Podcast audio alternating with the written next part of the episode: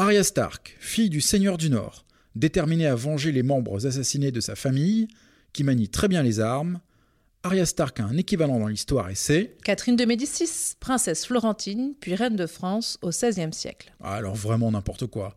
Arya Stark c'est Jinga, princesse guerrière d'Angola au XVIIe siècle. Ok, on fait une battle. Battle de remix. Découvrons ensemble à quelle personnalité historique Arya Stark a emprunté sa détermination et son courage.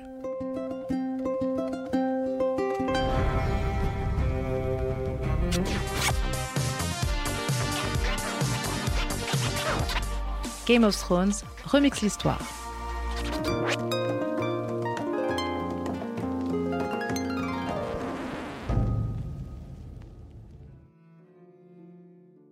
Premier round. Rappelle-toi, dès la première saison, la petite Arya Stark reçoit des mains de son demi-frère Jon Snow une épée qu'elle nomme Aiguille. Elle s'entraîne secrètement à manier cette arme. Comme Catherine de Médicis. La jeune Florentine arrive en France à l'âge de 14 ans, en 1533. Elle doit s'unir au duc d'Orléans, le futur Henri II. Bon, elle ne brille pas par son physique, hein. elle a un nez trop long et des yeux exorbités. Arya Stark euh, n'est pas non plus une gravure de mode. Hein. Les goûts et les couleurs. Hein. Mais revenons à Catherine. Avec ses manières, disons, chevaleresques, elle plaît immédiatement à son beau-père, le roi François Ier. Faut dire que c'est une sportive accomplie. C'est une excellente cavalière et c'est d'ailleurs elle qui introduit une nouvelle façon de monter à cheval pour les femmes. Elle monte en Amazone, une jambe par-dessus l'autre. Ainsi, Catherine peut galoper comme les hommes. Catherine adore aussi la pêche à la carpe, la chasse au sanglier, au cerf et à l'ours. J'avoue une vague ressemblance avec Catherine, mais j'annonce le deuxième round. Quand elle arrive à Port-Réal, Arya avoue à son père, Ned Stark, qu'elle ne veut pas devenir une dame, une lady. Elle aimerait plus tard être le seigneur d'une place forte. Ce n'est pas un jouet. Les jeunes dames ne doivent pas jouer avec des Je épées. n'étais pas en train de jouer. Et je ne veux pas devenir une dame. Viens t'asseoir. Qu'est-ce que tu veux faire avec ça? Elle s'appelle Aiguille. Oh, une épée qui a un nom. Et qui tu espères transpercer avec ton aiguille, ta sœur?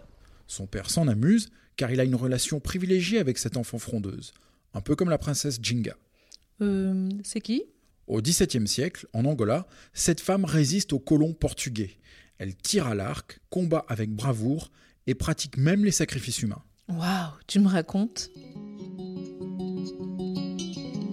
Jinga naît en 1583, avec le cordon ombilical enroulé autour du cou, ce qui signifie, selon les prêtres du peuple Ndongo, qu'elle est promise à un destin exceptionnel. C'est la raison pour laquelle elle noue une relation privilégiée avec son père, le roi Kiluanji. Dès sa plus tendre enfance, on lui enseigne l'art de manipuler la lance, l'arc et la hache de guerre. Hmm, Pas mal, pas mal. Et j'ai encore mieux. Dans Game of Thrones, Ned Stark engage pour sa fille un maître à danser, Syrio Forel, qui lui apprend à manier l'épée. Comme la princesse Njinga, qui a appris dans son enfance une danse rythmée qui lui permet d'esquiver les flèches et de combattre au corps à corps. Mais arrête avec Tanjinga. La petite Arya, elle, vit une enfance tourmentée. Elle doit se cacher à Port-Réal, la ville des Lannister, qui se sont retournés contre son père Ned Stark. Tant que je serai votre roi, la trahison ne restera jamais impunie. Sœur Eileen, apportez-moi sa tête. Elle assiste, cachée dans la foule, à la décapitation de son père et doit fuir et se cacher.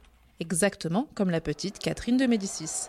Quand elle a 11 ans, des militants républicains se soulèvent contre sa très riche famille aux commandes de Florence, en Italie. Vite, elle est cachée dans un couvent. Mais une nuit, les insurgés pénètrent par effraction et réclament à la supérieure de prendre la fillette en otage. On peut imaginer un viol, voire la mort. Catherine se débat, pleure, crie et obtient de n'être enlevée que le lendemain. Sauf que quand les ravisseurs reviennent, elle s'est tondu le crâne et a pris le voile, ce qui la rend impossible à enlever. Hmm, j'ai peur de ne pas comprendre. Eh bien, au XVIe siècle, on n'arrache pas une sœur à son cloître, même quand on est républicain. Cette astuce lui sauve la vie. Et pour le côté meneuse d'hommes, elle peut aller se rhabiller, Tanjinga. Catherine le dit elle-même. Elle aime faire le capitaine, c'est-à-dire mettre en scène son courage. À cheval, elle dirige les hommes pendant les guerres, qu'il pleuve ou qu'il vente. En 1562, pendant le siège de Rouen contre les Anglais, les soldats voient, médusés, Catherine se promener sous les tirs de canon comme si de rien n'était. Mhm, tu permets que je commence le quatrième round? Non, t'as encore des billes? Mieux, j'ai la bille. Arya ne se contente pas de diriger les hommes, elle les tue aussi de sang-froid. Dans une auberge, elle exécute trois soldats des Lannister. T'as quelque chose à la jambe, petit? Quoi? Comprends pas. T'arrives à marcher? Ou va falloir que je te porte? Comment ça me porter? Belle petite lame.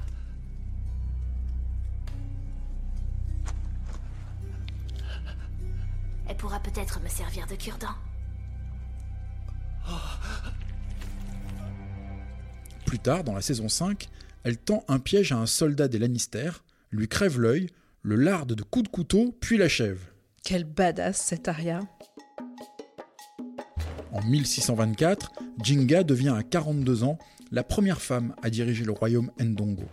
Commencent alors 20 années de guérilla incessante menée contre les Portugais par celle qui se présente désormais sous le titre de reine du Ndongo, maître des armes et grande guerrière. Elle adopte les rituels des Mbangala, un peuple sanguinaire pratiquant l'anthropophagie. Buvant le sang de ses ennemis, la reine Jinga veut dorénavant être prise pour un homme. Elle commence par épouser un mâle à qui elle impose de se vêtir en reine et de s'adresser à elle comme à un roi.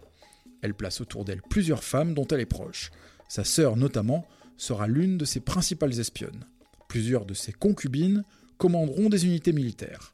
Les Portugais prennent peur. Dès 1626, ils surnomment Jinga la reine des Amazones. Non, mais là, Tenjinga, elle va beaucoup trop loin. Et puis, Arya aussi aime les rituels étrangers alambiqués. Tiens, dans la saison 3, elle rencontre Jacken, un tueur sans visage, qui lui parle vraiment très bizarrement, genre en alexandrin ou en verlan. Être un homme sans visage est un art bien différent. Nombreux sont les noms sur les lèvres d'une fille. Geoffrey, Cersei, Tywin Lannister, Eileen Payne, le limier. Des noms à offrir en sacrifice au dieu rouge. Elle pourrait les offrir tous, l'un après l'autre. C'est ce que je veux.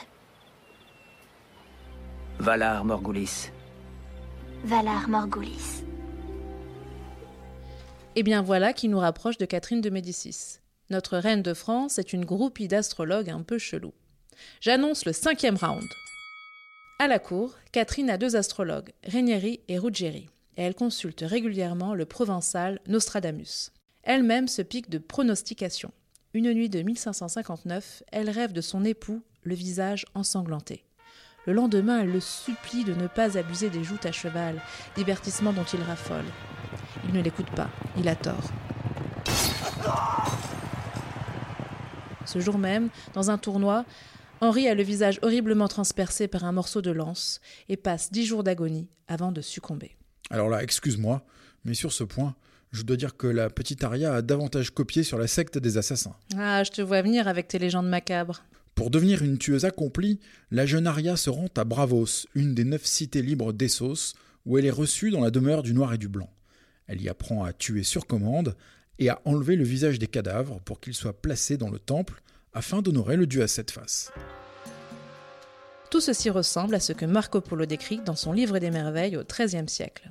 Il rapporte la légende des Achichines, des tueurs drogués qui tuent sur commande pour le compte d'un vieux de la montagne. Fanatisés, assommés par les drogues, ils sont parqués dans des bordels dont ils ne sortent que pour effectuer leur mission. Mais la réalité de cette secte n'est pas attestée. Bon, il faut mettre euh, fin à cette battle, tu es d'accord? Et je te l'accorde, Arya Stark remixe beaucoup la reine Jinga. Ah ben voilà, ça, ça me fait plaisir. Comme Jinga, Arya se bat pour les siens pour que le Nord conserve son indépendance et ses valeurs. Même combat pour Jinga. En 1622, elle refuse catégoriquement que son royaume paie en esclaves un tribut annuel au roi du Portugal. En guise d'avertissement, elle proclame en excellent portugais Celui qui est né libre se doit de conserver sa liberté et ne pas se soumettre à d'autres. Allez, Arya Stark, c'est fini. La semaine prochaine, on parlera de Geoffrey Baratheon et d'empereur romain. Ce podcast a été écrit par Cyrielle Lemoigne Tolba raconté par Cyrielle Lemoigne Tolba Et Fabrice Argelas.